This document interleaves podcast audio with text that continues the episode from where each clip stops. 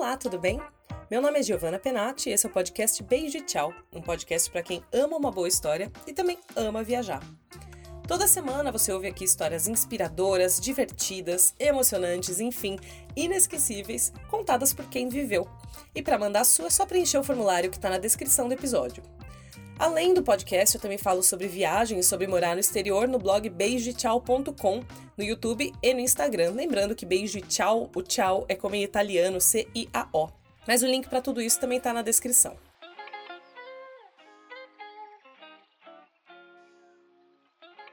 O episódio de hoje é especial e é uma coisa que eu nunca fiz aqui. Já que o Halloween foi dia 31 de outubro, quando você estiver ouvindo esse podcast, provavelmente vai ter sido uns dois, três dias atrás, eu pedi para vocês me enviarem histórias de terror lá no Instagram que vocês já passaram em viagens. E antes que você saia do podcast achando que é uma história de assombração e de espíritos e etc., perseguição com serra elétrica, sei lá, eu já aviso que não é esse tipo de história de terror, tá? Sabe quando a sua avó fala que tem que ter medo de vivo e não de morto?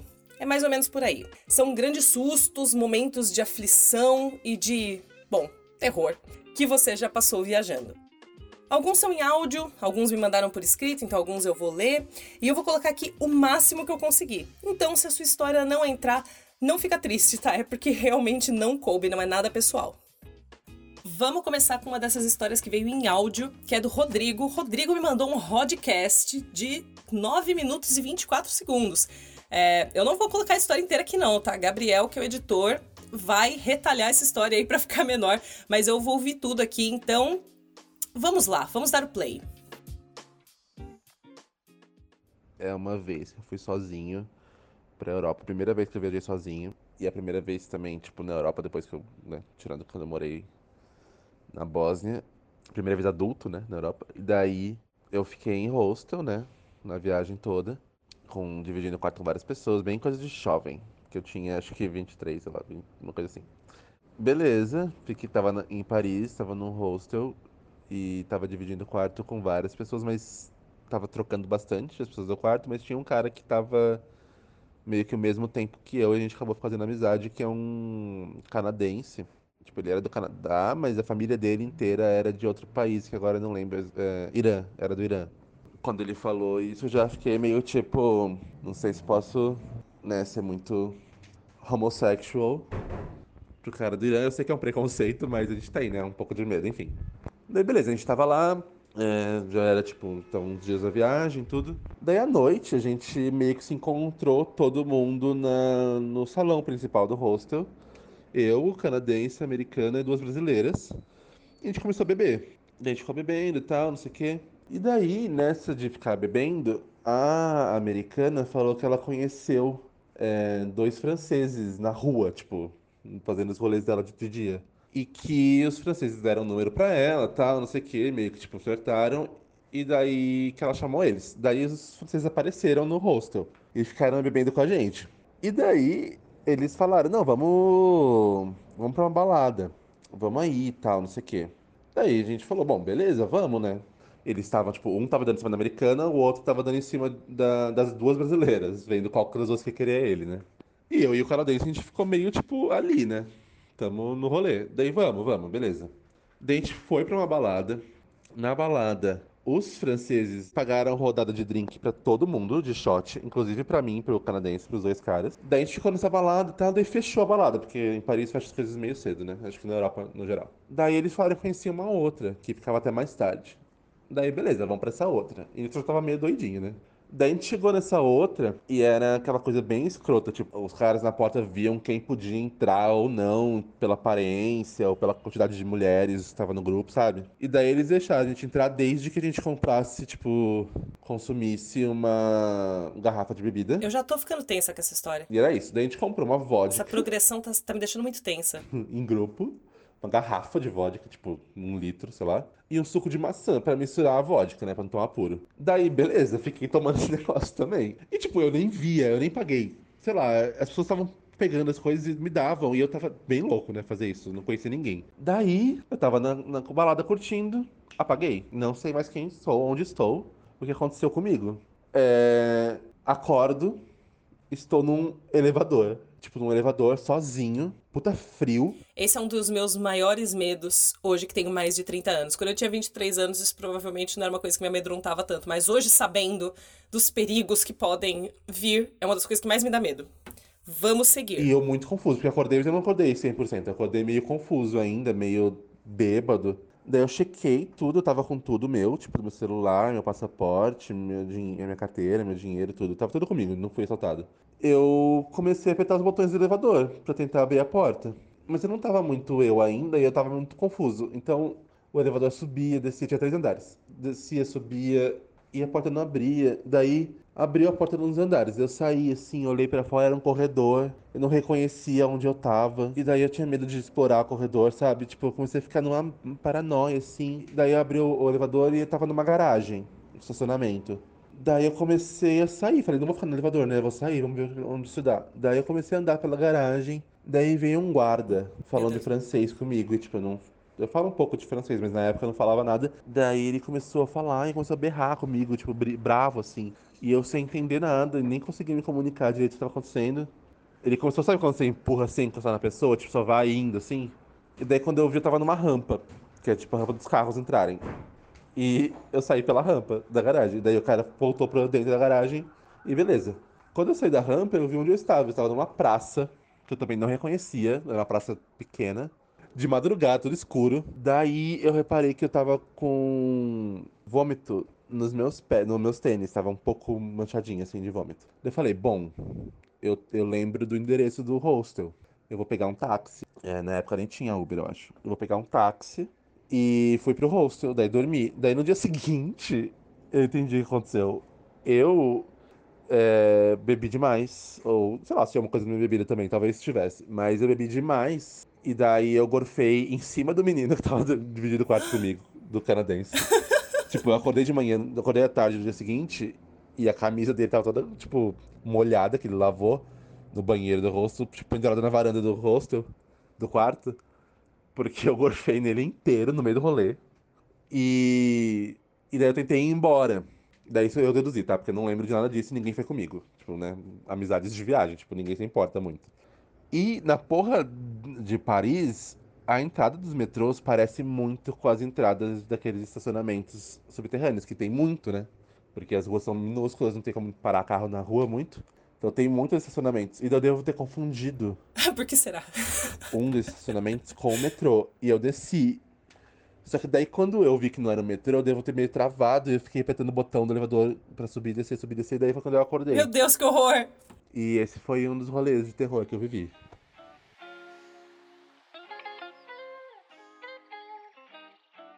Que história muito louca, muito louca. Eu imagino o pânico, que assim, só de ouvir a história, houve momentos de tensão deste lado. Então, imagino o momento de tensão que você passou durante essa grande experiência. E o pior é que quando você passa por essas coisas, você tá aí alcoolizado, né? Você não lembra muito bem, né? Você não tem muito, muita certeza do que, que tá acontecendo. Então imagino o pânico.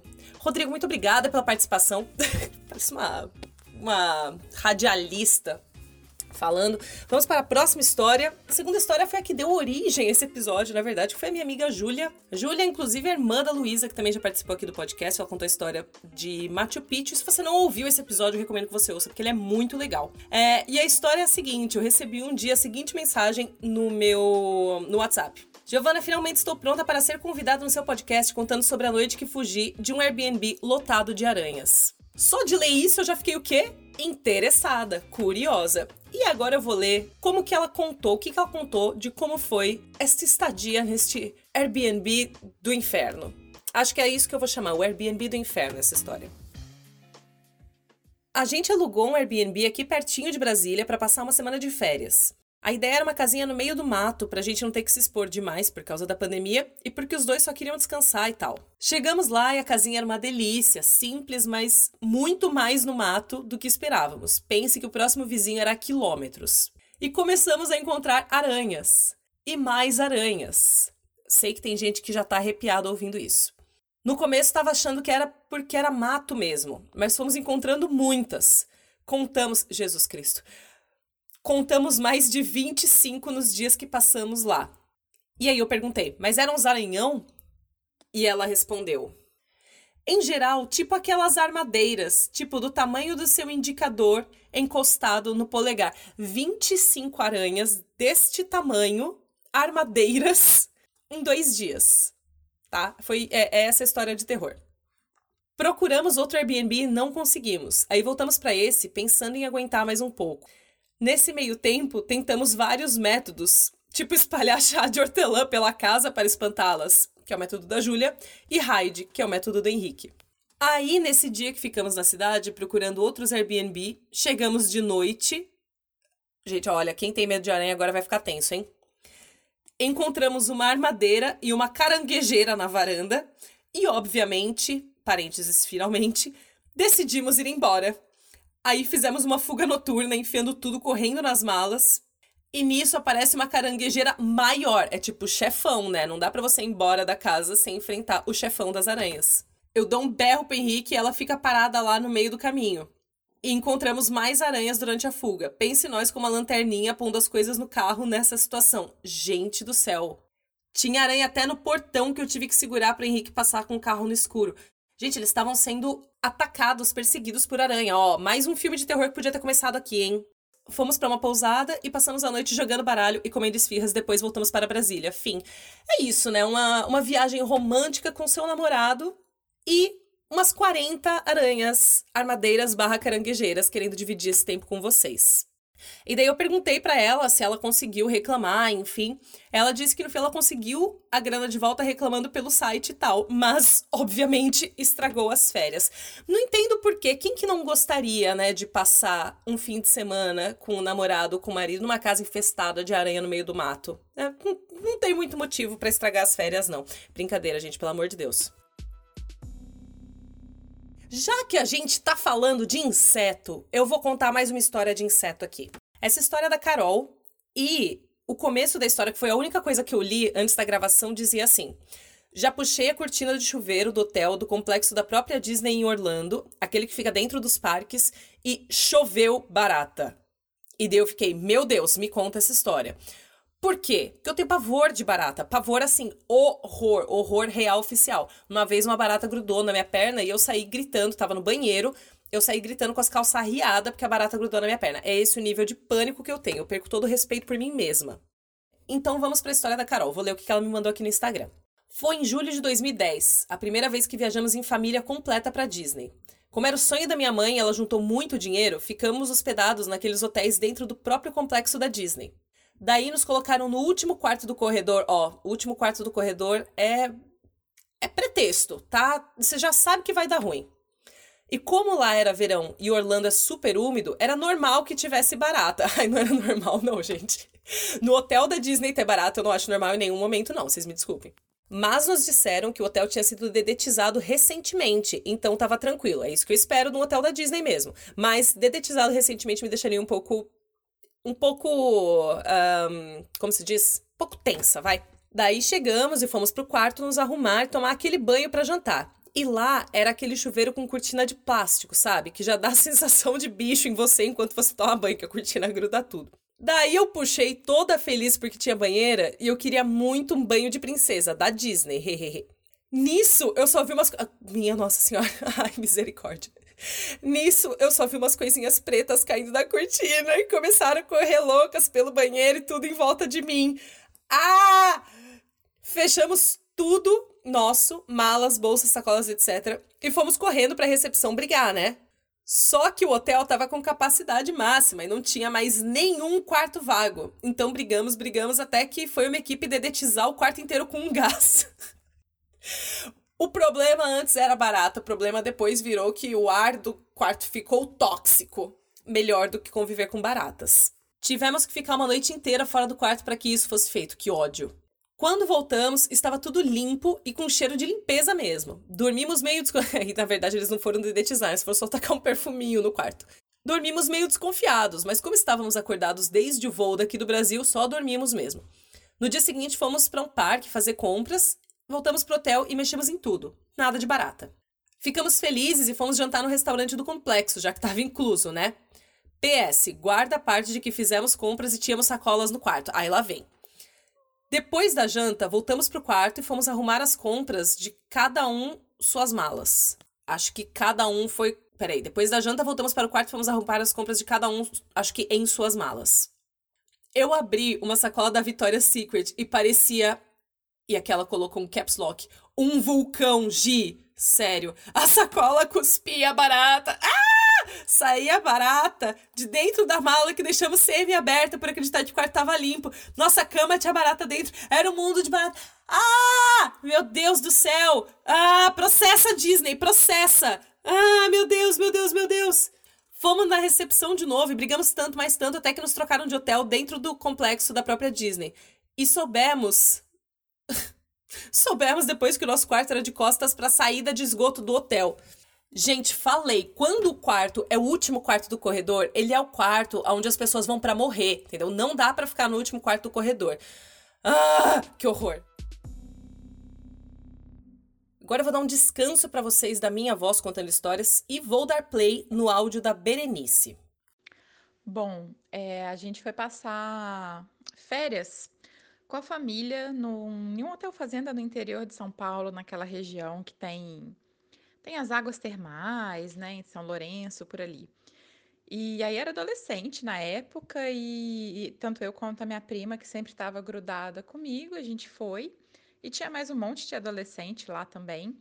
E aquela coisa de adolescente de ficar até tarde, né? Os pais já estavam dormindo e a gente estava ficava é, numa área um pouco mais afastada, assim, dentro do hotel fazenda ainda conversando, bebendo qualquer coisa, comendo besteira e tal.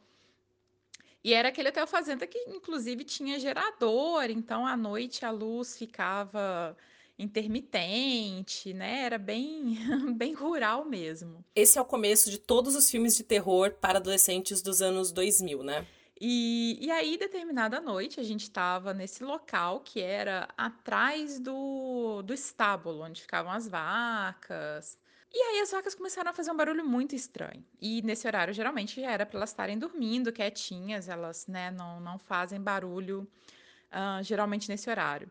E, e aí elas começaram a fazer um barulho, mugir de um jeito esquisito, parecia que estavam com dor, que estavam assustadas. Ai, Jesus. A gente já achou aquilo muito estranho, paramos a conversa, ficamos olhando o que estava acontecendo mas não tivemos coragem de ir até elas, né? Até porque estava tudo escuro, não tinha luz de onde a gente estava até o, o, o estábulo.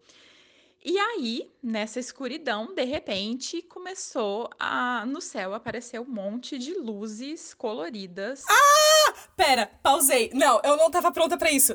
Mano, eu tenho pavor de ET. Eu tenho muito medo. Eu já estou toda arrepiada. Ah! Que horror. Não, ah, ah, pera. Não era esse tipo de história que eu esperava, gente, de verdade. Eu esperava que fosse só histórias, sei lá, mulheres sendo perseguidas na rua e baratas e aranhas. Todas são coisas terríveis, mas ET, cara, ET é um negócio que eu não brinco, não. Ai, vou, peraí, fiquei curiosa, vou continuar o play. E em pontos diferentes do céu, mas não como se fosse um avião, né, que emite aquele, aquela luzinha de farol era como se fossem nuvens coloridas, como se estivesse batendo um feixe de luz na nuvem e dá toda aquela sombra colorida e cores Ai, que lindo. É, inusitadas, assim, lilás, rosa, um verde. Era a nave da Xuxa. Umas cores bem diferentes e as vacas mugindo cada vez mais de maneira estranha. Com vontade de chorar. Bom, eu sei que a gente não teve coragem, eu acho que eram cinco ou seis moleques na época. Não tivemos coragem de, de esperar para ver o que ia dar e fomos correndo, voltamos para os chalés, cada um para o seu chalé.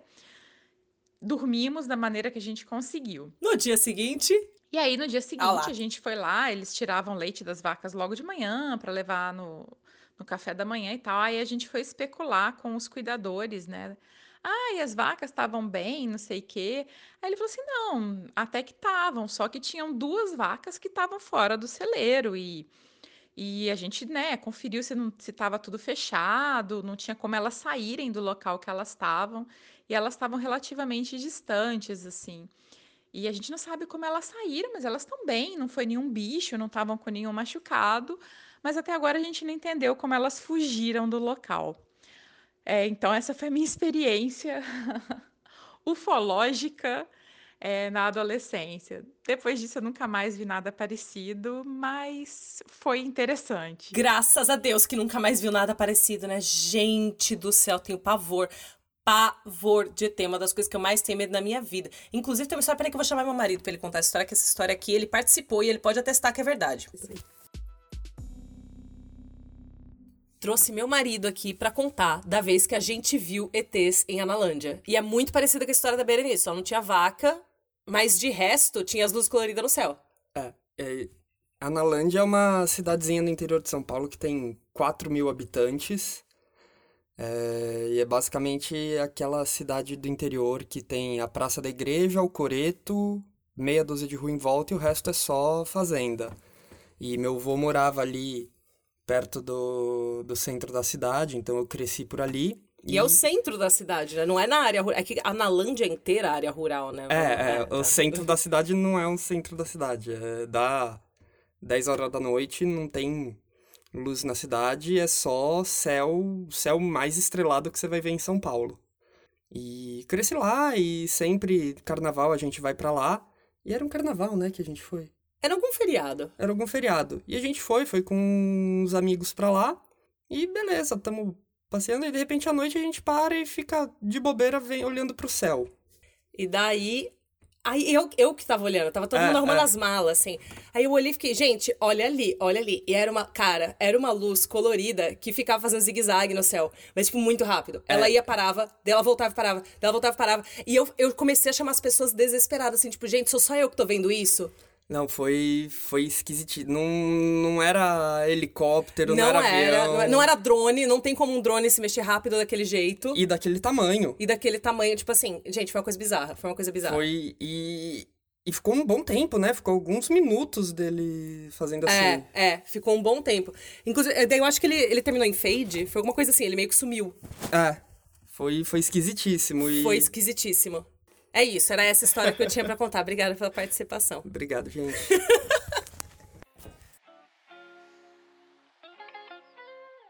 Depois deste combo de eventos dramáticos e verdadeiras histórias de terror que foram nas nossas fobias mais profundas, vamos para mais uma.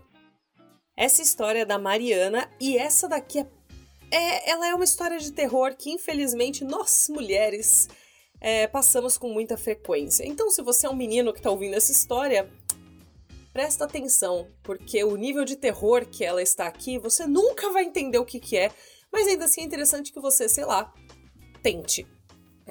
Vou ler aqui a história da Mariana.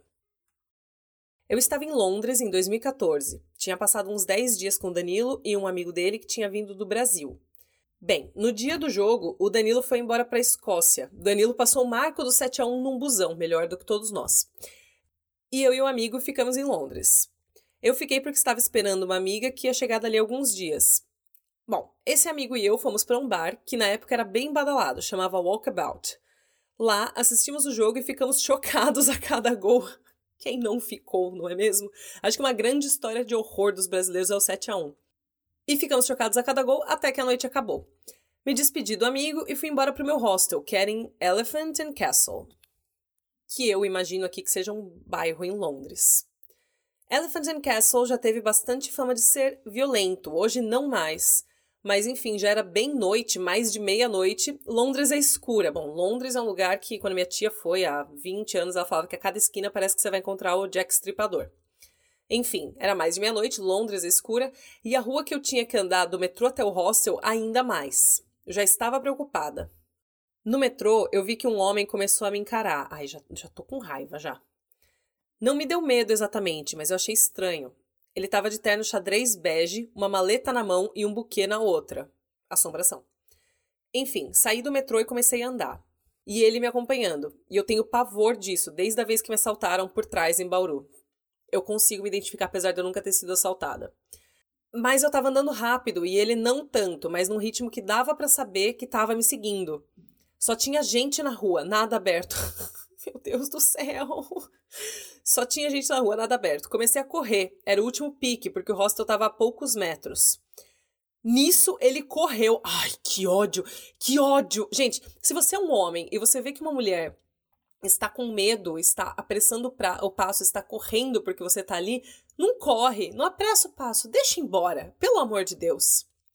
Enfim, ele correu e apenas cutucou no ombro e disse: Isso é para você ficar feliz. Seu país sofreu muito hoje e você deve ter sofrido. Fique bem. Deu uma meia volta e sumiu. Ah, não. Não, não, não, não, não, não, não, não. Eu sei o que você tá pensando. Você que tá ouvindo talvez esteja pensando, ah, mas ele só queria o bem dela. Nananina, não. Se ele quisesse o bem dela, ele não teria seguido ela. Como ele sabia que eu era do Brasil, estava aqui me perguntando isso. Eu tava com uma regata branca que tinha estampado o Brasil pequeno. Ele leu e fez essa constatação e decidiu me alegrar. Só que não. Só que nunca perseguir uma mulher nunca é uma forma de alegrá-la, tá? E eu, inclusive, já fui perseguida na rua também. Eu contei essa história num vídeo. E eu vou deixar ele linkado na descrição do post para você que não viu esse vídeo, porque assim. Na verdade, são, é um vídeo que tem mais do que uma história de horror sendo menina no exterior.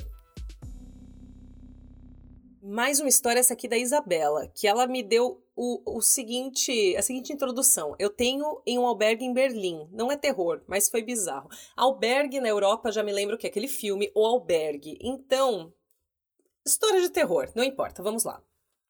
Tava eu e meu esposo em Berlim. Alugamos o hostel mais barato. Chegamos lá era super alternativo.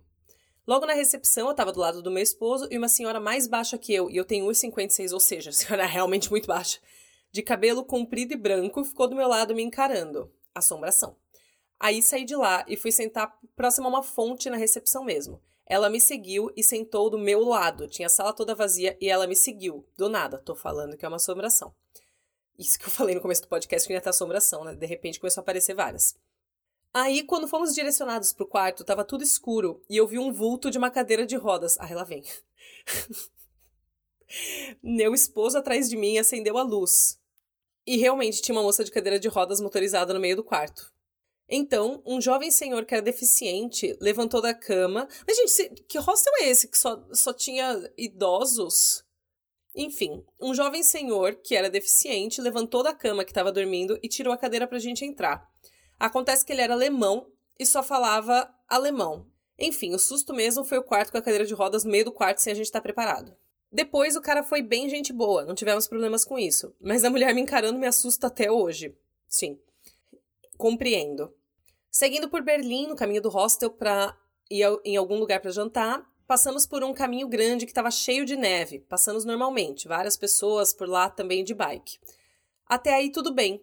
Quando voltamos do restaurante, enquanto andávamos, sentimos a neve quebrar sob nossos. Gente, eu achava que o grande medo dessa história ia ser ela descobrir que a senhora que estava encarando ela tinha morrido um mês antes. Mas não, não. Isso aqui é medo real oficial. A neve quebrar sob nossos pés. Logo entendemos que lá era um lago e estava rachando. Então saímos correndo igual dois loucos para os lados, morrendo de medo.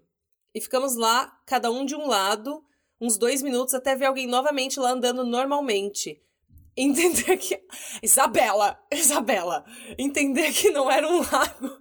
Era só um campo de grama que nevou. Isabela, por que que você fez a gente passar esse nervoso? Qual foi a necessidade disso? Mas o susto de estar em um lago quebrando foi horrível. A sensação de cair na água congelada. Eu imagino, imagino o susto. Mas Isabela não tinha a menor necessidade. Depois da gente falar sobre desaparecer em um lugar e aparecer em outro, e corredores de hotéis vazios e aranhas e ratos e ETs e homens perseguindo, você vir me falar que você ia cair na água congelada. Rapaz, eu já tava tensa aqui.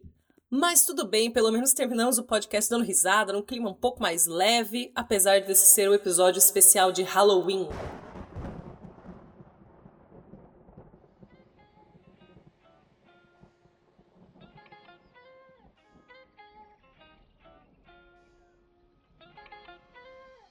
Como eu falei lá no começo, para mandar sua história e participar do podcast, é só ir no formulário que está linkado aqui na descrição desse episódio. E lembrando também, o podcast Beijo e Tchau é só um dos braços de conteúdo que eu produzo na internet. Além do podcast, também tem o blog beijotchau.com, lembrando tchau sempre C-I-A-O. Tem o canal no YouTube, tô no Instagram. Depois dá uma olhada em todos eles, se você se interessa por viajar, por morar no exterior, que eu acho que você vai curtir sim. Eu sei que o episódio de hoje é um que você com certeza tem o que falar sobre ele, nem que seja para dividir uma história de terror também.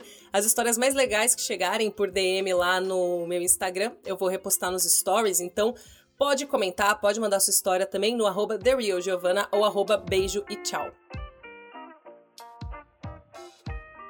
E antes de eu me despedir, fica aquele lembrete para você recomendar o podcast para alguém que você acha que vai curtir também. E a gente se fala de novo na semana que vem. Um beijo e tchau!